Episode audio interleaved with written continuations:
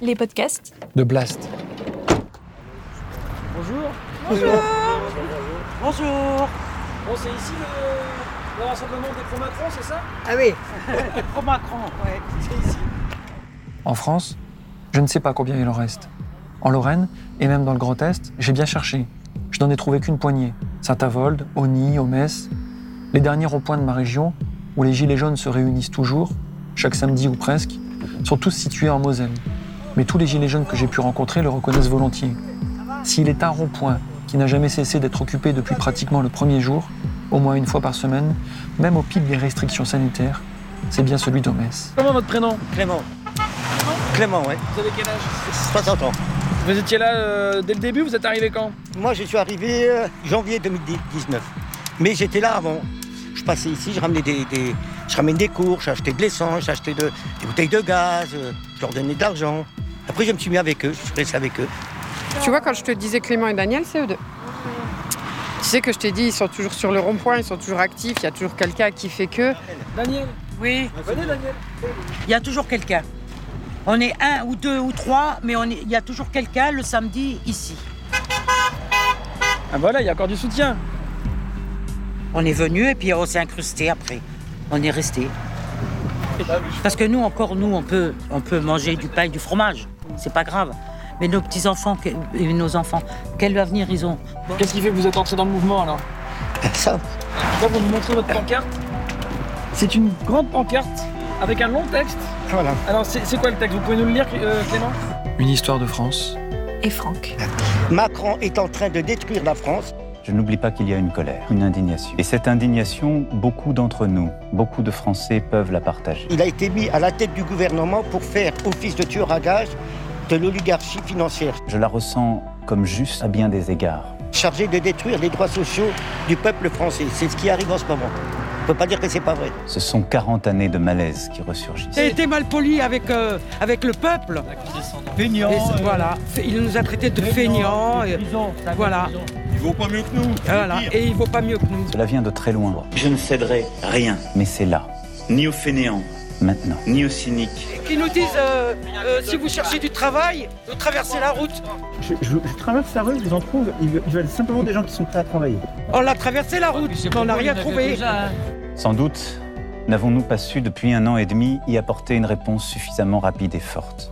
Il est en train de détruire la sécurité sociale, les hôpitaux, il est en train de les détruire. Je prends ma part de cette responsabilité. Euh, pendant le Covid, au, au lieu de remettre des lits, il les a, il les a supprimés. Il ne veut plus d'hôpital. Il veut, il veut que ça- moi, à mon avis, il veut que ça se passe comme en Amérique. Tout est privé. Il a pu m'arriver de vous donner le sentiment que ce n'était pas mon souci, que j'avais d'autres priorités. Son dénigrement. Son dénigrement, sa, façon de pointer du doigt des citoyens, de les rabaisser en disant, ben, par exemple, les Gilets jaunes, c'était des homophobes, des antisémites, des terroristes. Les porte-voix d'une foule haineuse s'en prennent aux élus, aux juifs, aux étrangers, aux homosexuels. Je sais aussi qu'il m'est arrivé de blesser certains d'entre vous, par mes, Lui, hein, pro- il a pas blessé, par mes, pro- par mes propos, il a dit. Ouais, par les LBD aussi. on- Ouais.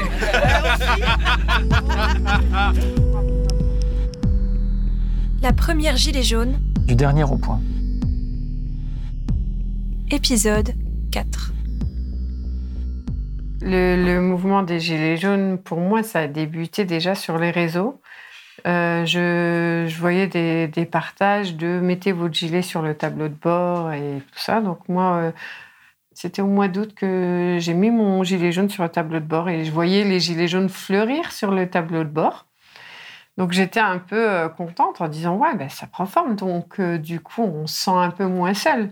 Ça signifiait pour moi un mécontentement parce que je suis aidante et j'ai rien. J'ai pas d'aide euh, ni pour accompagner Franck ni pour accompagner ma mère ni rien. Quand on dit aussi que les gilets jaunes vivent sur l'aide de l'État qui profite, je ne profite de rien du tout. hein. C'est justement l'État qui profite de nous quoi limite.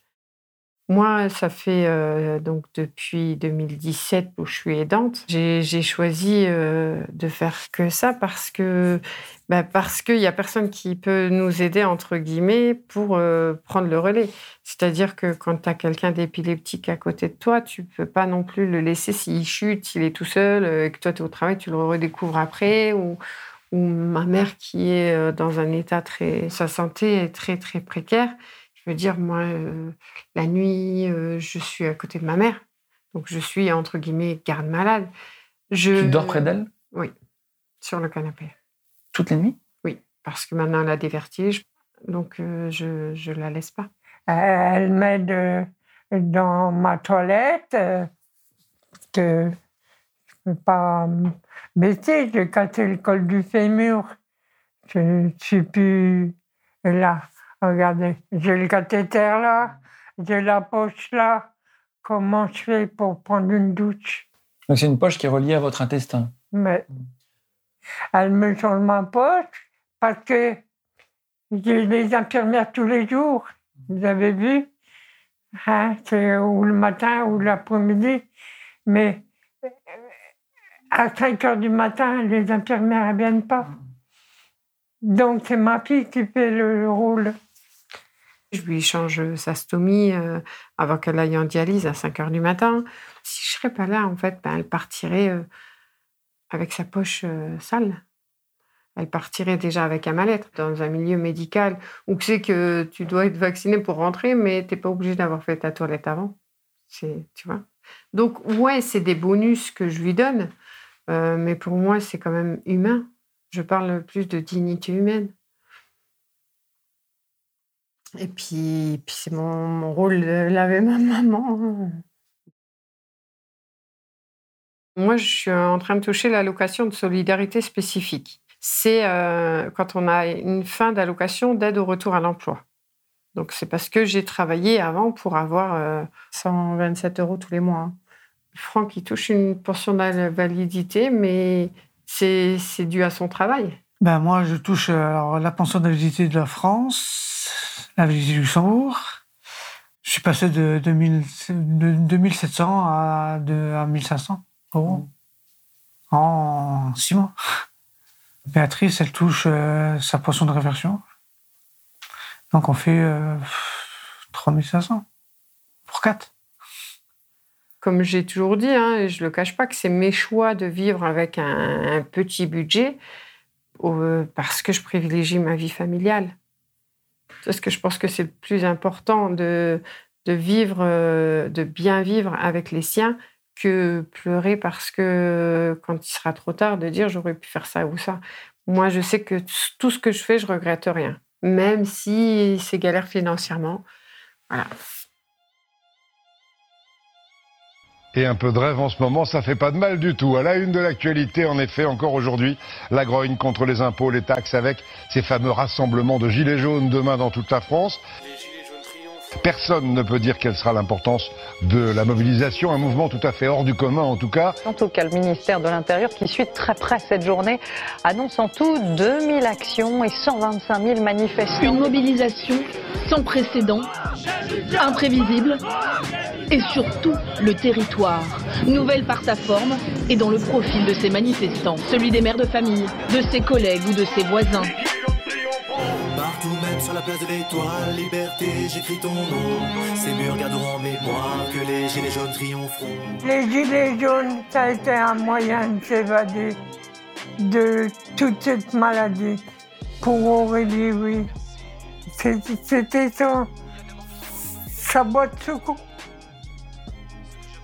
Elle avait besoin de s'évader.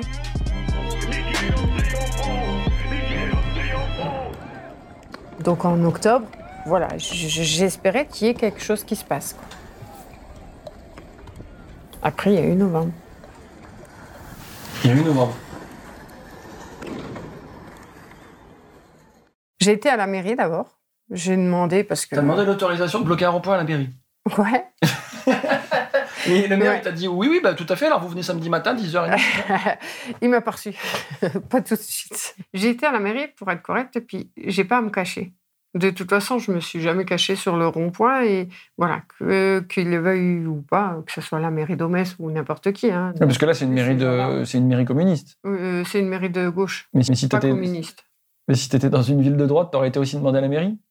Ben, rappelle-toi. euh, Non, je sais pas. J'avais mis sur, euh, sur Facebook que ça serait bien que Omès se bouge. Parce que tout le monde avait, euh, quand tu les croises, tu vois, à l'Inter, ils ont tous le gilet jaune sur le tableau de bord. Ben ouais, mais on peut se rencontrer, quoi, justement. On montre, euh, vu que ça prend un peu partout en France, donc euh, nous, on Mhm. est là. Puis j'ai eu, du coup, Véro et puis sa fille qui sont venus avec moi, que je connaissais pas. hein. Ils étaient tous les deux aide à la personne. Et on s'est échangé les numéros de téléphone. Ils sont venus à la maison. Et puis le soir, on a été chercher des palettes. Donc le vendredi soir, on a chargé les deux voitures. Nous, euh, trois femmes. hein. On a été, on a mis dans le coffre. Et en fait, on a commencé à vouloir se positionner sur le rond-point le soir. Et on a vu une camionnette de gendarmerie. Ce qui est normal vu que j'avais prévu. Donc, euh, on a joué au chat et à la souris. On est rentré chez moi ici, on a rebu un café. On a repris la voiture, on a fait style de se promener. Donc c'était un jeu du chat et de la souris euh, nocturne, quoi. Oui, voilà. Nocturne. Nous, on avait commencé déjà à 21h, 22h. On a, on a tourné, je crois que c'était jusqu'à 4h du matin, un truc comme ça. Je crois qu'on avait mis la palette après vers 5h en une voie, le rond-point. Vous avez laissé une voix. Une voie, voilà. Vous êtes sympa, quoi. Ouais, on est sympa. Donc 4 heures du matin, vous investissez le rond-point. Ouais. Fin, On met palettes et parasol. fin du jeu du chat et de la souris. Ouais. Et à 6 heures du matin, 6 heures, voilà. 6 heures, euh, on commençait à se mettre sur chaque terre-plein euh, de, des quatre euh, voies. Et là, les gens, bah, en fait, ils s'arrêtaient. Et puis, ils venaient nous rejoindre, ou alors il y en a, ils passaient, mais ils n'étaient pas encore plus ou moins virulents. Je pense qu'ils ont, ont peut-être dit, c'est peut-être l'histoire d'un samedi, quoi, et puis après, ils remballent. mais non.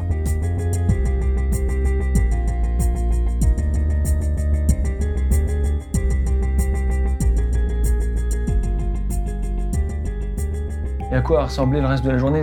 T'as fini par aller te coucher ou t'es resté sur le rond-point toute la journée? Non, non, toute la journée, je suis restée. Il pleuvait, en plus, il faisait froid, euh, mais brouillard. Mais en fait, on s'apercevait même pas de ça parce que c'était un mélange aussi d'excitation, de- de- d'adrénaline et tout ça. Non, c'était pas possible.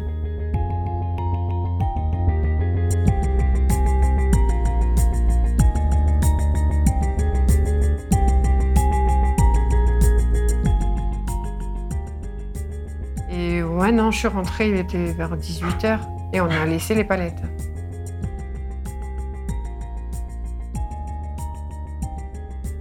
Alors, beaucoup de ronds-points étaient euh, instaurés près des zones euh, commerciales. Nous, c'est au milieu des champs, euh, près d'un blocos. Alors, il est ouvert au cas de vent. hein, on est les pieds dans la boue, on est les pieds. voilà, il n'y a pas de goudron, il n'y a rien du tout, mais il est très, très stratégique. C'est là où c'est qu'il y a la plupart des frontaliers qui y passent. Et il est auto-bloquant. en fait. On n'a pas besoin de bloquer parce qu'il y a tellement de véhicules que ça, ça ralentit et ça s'arrête tout seul. Des fois, ils étaient même à l'arrêt eux-mêmes. C'était plus intéressant pour nous, pour qu'on soit vu quand on tractait. Quand, euh, Et puis, ce rond-point, il était aussi stratégique pour, euh, parce que le but, c'était pas de bloquer euh, ceux qui allaient travailler au Luxembourg, mais de leur faire comprendre à ces travailleurs frontaliers que s'ils vont travailler au Luxembourg, c'est pour accepter euh, de gagner plus ailleurs et sans se battre pour préserver euh, les acquis que nous, on a en France et qu'on n'a plus d'ailleurs, qui nous enlèvent euh, petit à petit. Tu vois, comme la privatisation de la Sécu, l'hôpital public. Quand tu es frontalier, bah, tu habites en France, tu, vas dans ton hôpital. C'est la merde. Bah ouais, mais justement, bats-toi pour ça. C'est pas, on n'est pas jaloux de, de leur euh, gain au Luxembourg, hein, au contraire. Parce que s'ils vont se taper une heure de, de, de bouchon euh, pour aller à leur travail, je ne pense pas que c'est par plaisir. Pour moi, euh, c'est aussi euh, une sorte de migration économique hein, et financière. Bonjour Nathalie Bonjour Nathalie, Ça va? Ça va et toi? Ça va. On a vu une voiture avec écrit euh, Liberté dessus et l'Olympique de Marseille. C'est ça, c'est moi. C'est la mienne. Bon, ça va, t'es pas trop cassé? Ça va, j'ai dormi 3 heures, mais c'est mieux que rien du tout. Ça va.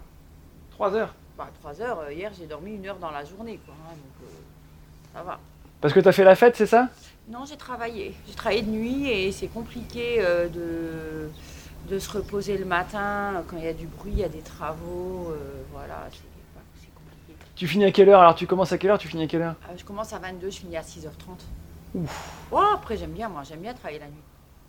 T'as repris ton, ton boulot de, de, de caissière à la station-service Ah oui, mais dans une autre station. Ok.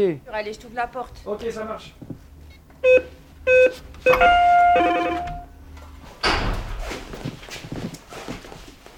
Euh, J'ai le droit à plusieurs essais ou pas? Allez.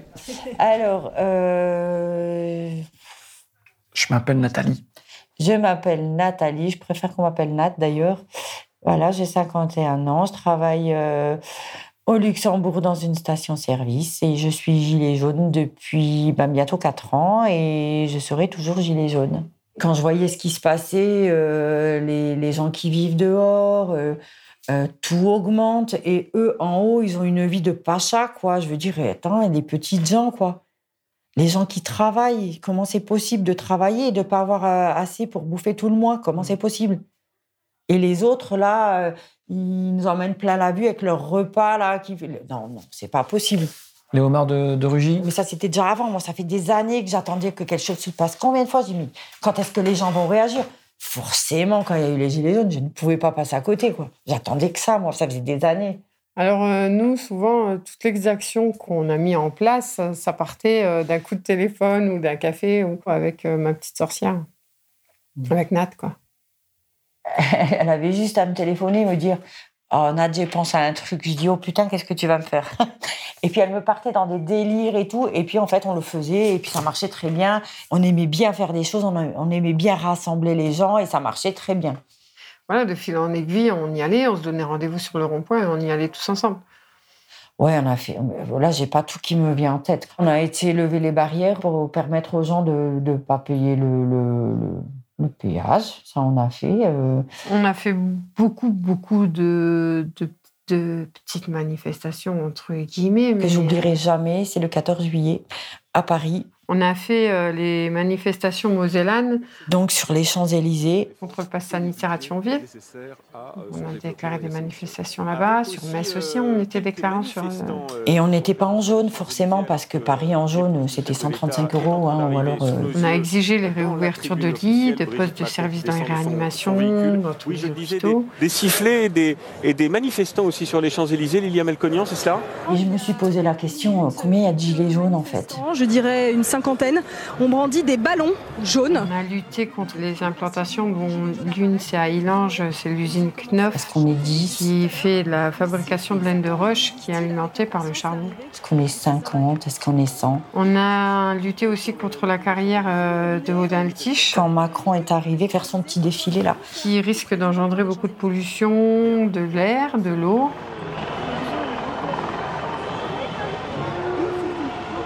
J'avais une copine qui m'a appelé qui était en direct euh, sur les. Elle me dit Nat, attention, la voiture elle arrive. Elle suivait le cortège de la télé et elle me téléphonait pour me dire euh, il va arriver. Elle savait où j'étais. On a fait aussi, on a lutté contre l'entrepôt d'Amazon qui s'est implanté à Oni. C'est indescriptible l'émotion que j'ai eue parce que on savait pas combien on était de gilets jaunes puisqu'on n'était pas habillés en gilets jaunes. De demain. Alors, il y a, il y a le, le cortège, on va essayer évidemment de... Il y avait des milliers et des milliers de personnes. Maintenant vous arrêtez, putain, vous êtes, vous êtes vraiment complètement. Est-ce qu'il y avait des gilets jaunes dedans? Vous comprenez pas ce qui se passe de la cavalerie qui mène le cortège. Il est où l'arrêté préfectoral qui interdit les ballons, ok La contestation, c'est un droit démocratique, ok C'est dans la Constitution. Maintenant vous arrêtez vos conneries. C'est véritablement un exploit, euh, un exploit sportif. Permettez-moi d'écouter ce qui se passe sur ces Champs-Élysées, voir si ces manifestants donnent de la voix ou non. Est-ce qu'on entend ces sifflets Car ce serait inédit, un président sifflé pour un 14 juillet.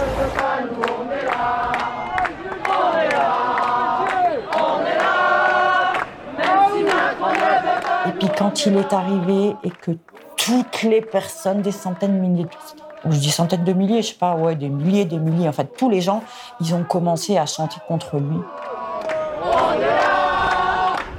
Ça a été un moment, mais un moment d'extase totale, en fait.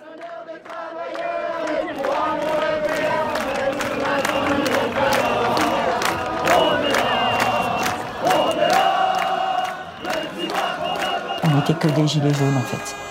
Eh bien, euh, le président vient de passer euh, devant nous à l'instant et effectivement, on entend euh, quelques sifflets. Des, des- des spectateurs sont venus euh, avec des sifflets ici au milieu des touristes. Certains ont ah ouais, 14 juillet. euh, des ballons euh, jaunes, des ballons en, en plastique pour manifester. euh, Les policiers Les CRS sont évidemment euh, sur le qui-vive pour éviter que des manifestants puissent s'infiltrer à l'intérieur du cortège. On courait dans les rues là, on allait dans les autres sens, voilà. Et à côté de ça, il y a eu des blessés graves et des choses graves qui se sont passées. Non, c'est une journée que j'oublierai pas parce que Il y a dans, dans le ciel notamment euh, des tireurs d'élite embarqués sur, euh, sur l'hélicoptère. C'est c'est un des aspects de cette bulle de sécurité euh, qui part du plus bas au plus haut. Parce qu'on était tellement de monde, on était tellement soudés, il y avait des gens qui tombaient, il y avait des autres gens qui connaissaient pas, qui allaient les ramasser.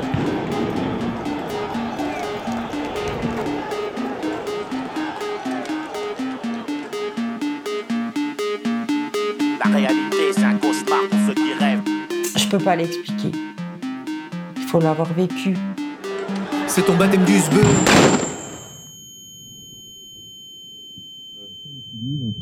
sbeu. Pour éviter que des manifestants puissent s'infiltrer à l'intérieur du cortège. Oui, effectivement, c'est vraiment euh, la sécurité euh, maximale. Il est impossible que quelque chose de grave puisse se passer un, un 14 juillet. Il y a en plus un très grand nombre de chefs d'État. Il s'est déjà passé quelque chose. Vous vous souvenez de l'attentat raté contre le président euh, Chirac Un absolument. tireur avait tenté de l'atteindre. Heureusement, il avait été maîtrisé. France 2, 14 juillet 2019.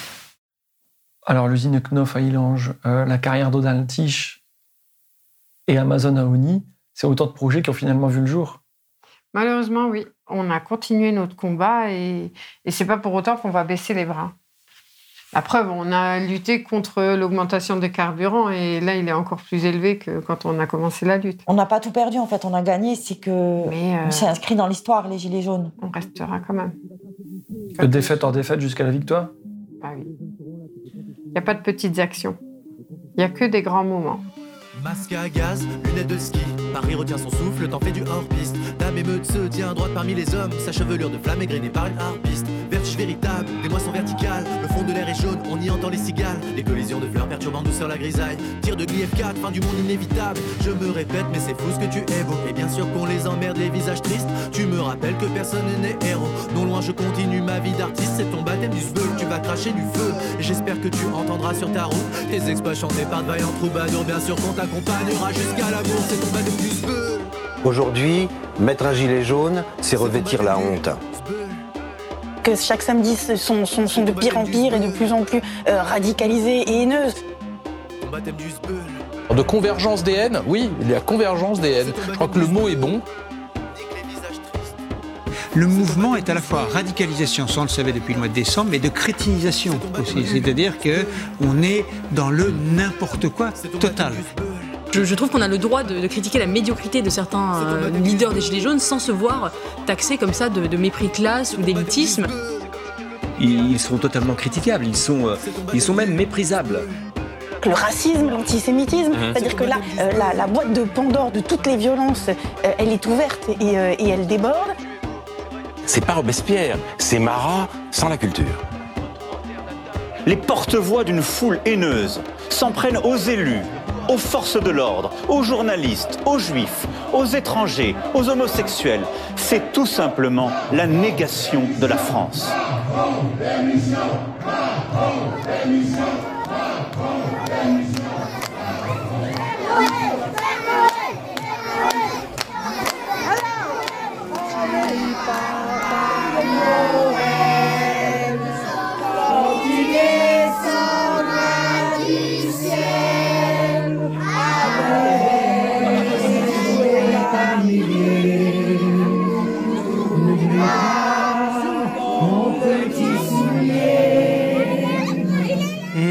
Une collecte de jouets, on a fait venir euh, le Père Noël pour les gens des Gilets jaunes, des gaz aux Gilets jaunes, et des gens euh, domestes qui n'avaient pas les moyens d'acheter des jouets euh, pour, euh, pour les enfants.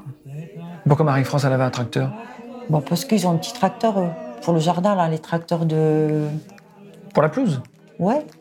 C'est avec ça que vous avez défilé dans toute Metz Ouais, mais on n'aurait jamais cru que c'est un tracteur. C'était trop bien fait, en fait. La remorque décorée avec le trône du Père Noël, c'était vraiment. euh, Ça, c'est un beau souvenir, quoi. C'est- Quand je vois les enfants qui passaient devant tous les jouets, ils choisissaient leurs petits jouets, tout, c'était super bien.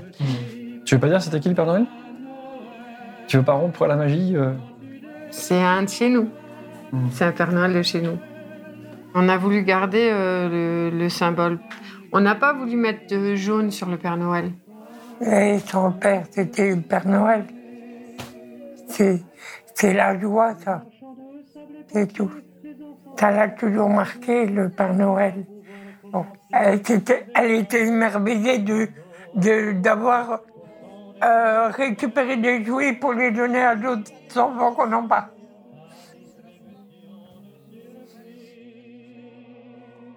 Comme il y avait avant, ben, on a réussi à faire ça. On a fait, euh, on a récolté pendant des semaines des jouets pour les enfants. Et ouais, ça, c'était super. Après, on avait fait une collecte pour les étudiants. Certains étaient même sans papier. On a fait la journée de la femme qui était super. Et des gilets jaunes qui votent euh, Front National ont donné à manger et leur ont donné, on discutait avec, on sympathisait avec. On a réussi à avoir des esthéticiennes, des coiffeuses, euh, un Ils ont fait des, des actes et des actions euh, très humaines. Donc euh, pour moi, il y a plus de fâchés que de fachos. Elles ont pu venir euh, se faire coiffer, se faire maquiller, tout gratuitement. C'est tout simplement la négation de la France. Quand je travaillais, que j'étais enfant, j'étais valide, quoi. J'avais un tas de copains. En tombant malade, mais on tous, euh, tous quitté, quoi. Moi, j'ai pas le temps, moi, a, moi, c'est ci, moi, c'est ça. euh, Moi, je te laisse parce que, voilà, j'ai plus besoin de toi. Donc, je me trouvais un peu, euh, un peu tout seul, quoi. Et puis, finalement, ben, avec les Gilets jaunes, j'ai redécouvert euh, ce que j'avais perdu, quoi. Des amis, quoi. Surtout, des amis. Ça m'a permis de revivre. Justement parce que j'ai découvert une grande famille.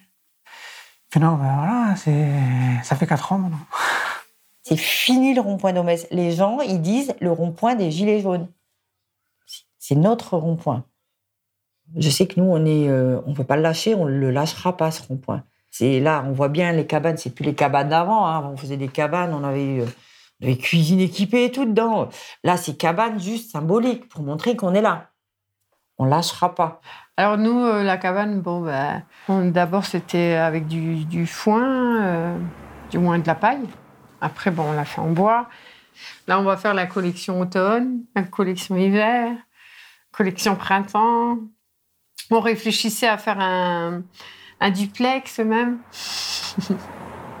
non, lasse pas. Une que je préférais énormément, c'était quand on avait euh, notre coin euh, salon. Il y a des lits, il y a Il y a lavé la chambre à coucher. cuisine, on avait du balator, des canapés. euh, il y avait le dortoir, Il y avait le chauffage. il y avait euh, des toilettes, il y avait ben, une petite véranda devant, euh, il y avait à côté, on avait mis un garde où c'est qu'on rangeait tout notre matériel de banc, table. Tout ça, c'était vraiment. euh, c'était une des plus belles cabanes qu'on ait eues. Et elle a duré combien de temps? Euh, deux mois. Papy m'avait dit, donc euh, le plus ancien, m'avait dit que quand il neigeait, il neigeait aussi sur les pieds. Oui. Vous avez éprouvé ça? Ah oui, Bah oui, oui, parce qu'il n'y avait pas de baraque. Il n'y avait pas de baraque et ils étaient tous autour du feu. Oui, je me souviens. C'est ouais, Une petite cabane, euh, comme un, un, abribus, ab- un en abribus, fait. voilà. Là, euh, De là, et puis on mettait le siège, et puis oui, il neigeait, franchement. euh, voilà, c'est c'est historique. On avait un dortoir, on avait aménagé un dortoir parce qu'on avait mort de se brûler le camp. On a dormi pendant euh, toutes les nuits, pendant six mois, euh, à tour de rôle, bien sûr. En hiver, il fait nuit, il faisait moins 21. C'était sourd et, et bruyant à la fois. C'est-à-dire qu'on faisait le monde euh, entre nous, on discutait de, du, des futurs manifs parce que c'était toujours le samedi. hein. Il y en a une fois, je faisais la nuit avec papy, on était dehors, donc c'était en hiver. Il faisait moins 5 degrés, mais on, il faisait tellement papy qui nous faisait des feux, mais incroyables. Papy, c'est un septuagénaire qui s'appelle Roland, c'est ça? C'est papy, voilà, c'est ça. On a passé la nuit dehors, près du feu, donc ça n'avait même pas froid, quoi. On somnolait, en fait, il devait être 3-4 heures du matin, et, euh, je prenais toujours Laïka quand je faisais la nuit, moi. Et il y a quelqu'un qui est venu tout doucement, euh, il n'avait pas vu qu'on était là, et elle, tout de suite, elle s'est levée. Voilà, par contre, elle a grogné. hein. On pense que c'était quelqu'un qui voulait nous cramer la, la cabane, qui n'avait pas vu qu'on était devant. Et j'entendais Laïka qui grognait, je dis, il y a quelque chose, il y a quelque chose, je suis sûre qu'il y a quelqu'un. Et euh, il a pris sa lampe de poche, il a éclairé, on a bien vu quelqu'un qui repartait dans les champs, euh, il a couru, elle voulait courir derrière, bon, je ne l'ai pas lâché. hein. Et on l'a jamais chopé. Ce serait le fameux pyromane? Un des pyromanes, parce que je pense qu'on a été brûlés. euh, on saura jamais la vérité, quoi. On saura jamais qui. Je pense que. Il y en a plusieurs? Oui, je, moi je pense, hein, c'est mon avis. hein. Non, on sait qu'il y a quand même eu un mot d'ordre euh, zéro rond-point en France, hein, par, euh, par le grand roi Soleil. Donc il y a, une paire d'années, il y a quoi, trois ans, qu'ils avaient dit zéro rond-point, on rase tout.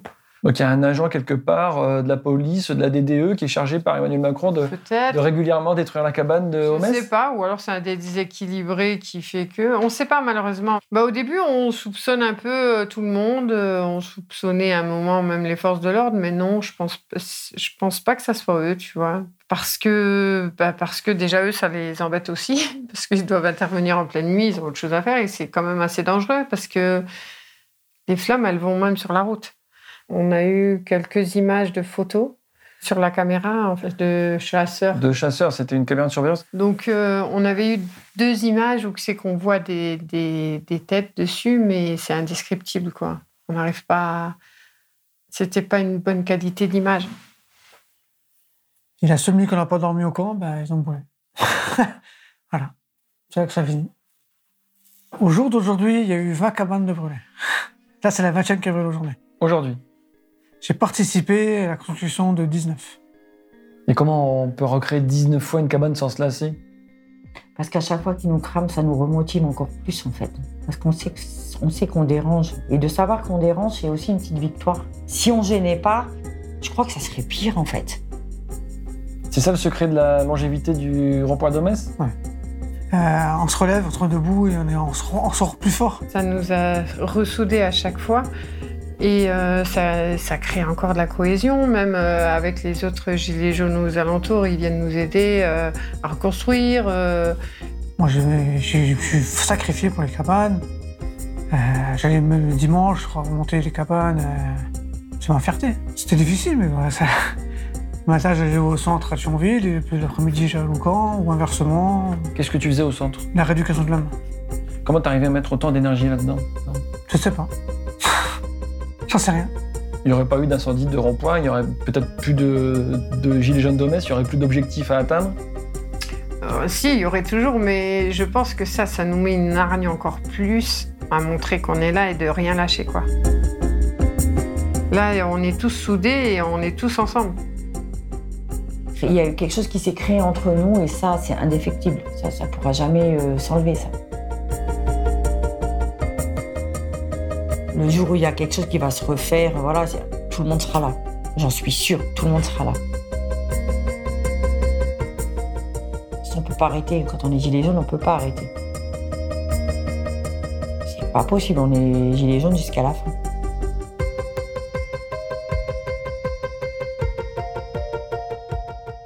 Le phénix, c'est l'emblème du gilet jaune, du camp. C'est un oiseau qui renouvelle ses cendres, à chaque fois. Toujours plus haut, toujours plus fort. Ça tombe bien, les cendres, elles sont encore chaudes là. Oui. ça va sans chaude.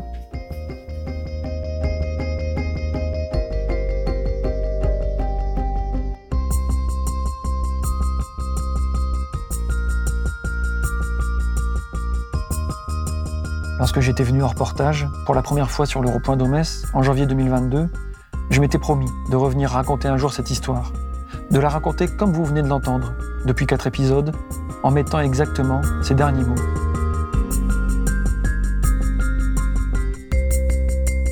Mais dix mois et une élection présidentielle plus tard, la fin a légèrement changé.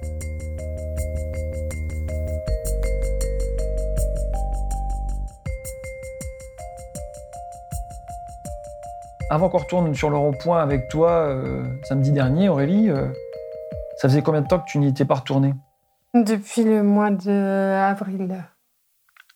Alors moi, j'ai eu une intervention chirurgicale euh, fin mars. Donc je me suis mis un peu en retrait sommeil, donc euh, pour prendre soin de ma santé aussi. hein. Ben, on m'a découvert euh, quelque chose à la poitrine et puis là, ça a été analysé et maintenant, je suis sous traitement. C'est pas non plus cancéreux, hein. Mais voilà, j'ai fait un traitement et je rattaque. Tu as commencé le mouvement euh, en, ayant, euh, en ayant à gérer euh, la maladie de ta maman, la maladie de Franck. Là, maintenant, c'est c'est toi qui es malade? Ouais, moi je suis un peu impactée, ouais, point de vue santé, mais depuis j'ai refait quand même deux manifs. Hein. Est-ce que c'est vraiment la, la maladie qu'on t'a découvert qui fait que tu vas plus sur le rond-point? Alors, euh, oui non. Après, euh, il y a les élections qui ont fait beaucoup de mal, ça je veux dire. Entre nous, euh, on, on savait depuis longtemps qui vote qui et qui vote quoi. Et, et comme je t'ai dit, les valeurs du, du rond-point, c'est pas de jugement. Mais quand on commence à porter un jugement parce que euh, moi, personnellement, j'ai pas été votée, parce que l'un ou l'autre qui sortait, si c'était elle ou l'autre, Si c'était le Marine Le Pen ou euh, Emmanuel Macron les deux cas, j'étais pas contente. C'était euh, humainement pas possible pour moi, donc euh, j'avoue. Donc euh, il y a eu le- le- les mots, pas que à Omès, hein, sur euh, d'autres gilets jaunes, en disant que ouais, t'as donné tes voix à Macron, donc euh, nanana, tu t'es battu pour rien. Les gens qui ont voté euh, Marine Le Pen, c'est ce qu'ils reprochaient aux abstentionnistes, aux gens de gauche, etc. Ouais, je pense parce qu'il disait que valait mieux essayer une Marine que être sûr d'avoir un Macron. Qu'est-ce que tu répondais, toi? Ben, je répondais que j'irais à Paris. C'est la première année de ma vie, la première fois de ma vie que je ne vote pas. hein. Euh, et là, ben, c'est pas possible que je reste sur mon canapé. Donc, euh, mon but, c'était, ma place, c'était d'aller à Paris. Et ça a été décidé à 11h du matin. hein. On est parti à Paris. hein. Ben, pour aller manifester, on a fait une manif. On a eu le droit au gazage, on a eu le droit à tout ça, mais Et depuis? Depuis, j'ai fait euh, deux manifestations à Metz. Depuis, plus rien. Oui, sur le rond-point. Oui, sur le rond-point. Sur le rond-point. Sur le rond-point. Ah, sur le rond-point. On va faire une, on va faire une photo de classe. Ou alors une photo de lutte des classes. Je sais pas. Je vais me faire écraser Prends pas de risque, hein. Prends pas de risque. On est allé pour la première fois depuis euh, six mois avec toi sur le rond-point, samedi, samedi passé. Qu'est-ce que tu as ressenti en y retournant? C'était bizarre. Donc là, on est en plein milieu du rond-point en train de prendre des photos. Il y a la France qui est accroupie euh, à peu près en plein milieu. Allez, on bouge les gilets Les gilets jaunes qui bougent les gilets. Ça devient vraiment risqué. C'était bizarre parce que bah, moi, ça faisait longtemps que j'étais plus revenue. bah, tu vois, six mois. Euh, ça fait du bien de revenir chez soi. Je vais aller revoir mon équipe Pour, pour y faire quoi? Bah, parce qu'on ne va pas laisser euh, notre camp comme ça. C'est pas possible. On est là, on lâche rien et on sera là. Toujours et encore, et encore plus maintenant après un incendie de cabane. Réalisation France Timmermans. et Franck Després. Ah, bougez pas, bougez pas, bougez pas, j'ai pas fini Ah non, c'est pas fini. Mixage Baptiste Vélan. Musiques originales. France Timmermans. Là, les gens, ils, pensent que vous allez euh, redormir sur le rond-point ce soir. hein. ils, peuvent, ils ont de l'espoir. hein. Un immense merci à Osama, poète, rappeur, auteur des chansons que vous avez entendues dans cet épisode. Son album La crise de Jupiter est téléchargeable sur sa boutique en ligne osama.bandcamp.com. Si vous avez aimé ce podcast, n'oubliez pas de nous mettre des étoiles ou de le partager partout autour de vous ou sur vos réseaux sociaux. Blast est un média indépendant qui n'appartient ni à Vincent Bolloré, ni à Bernard Arnault, ni au Crédit Mutuel. Nos contenus en libre accès ne sont financés que par les blasteuses, blasters et nos abonnés. Pour nous soutenir, faire un don unique ou mensuel, rendez-vous sur blast-info.fr.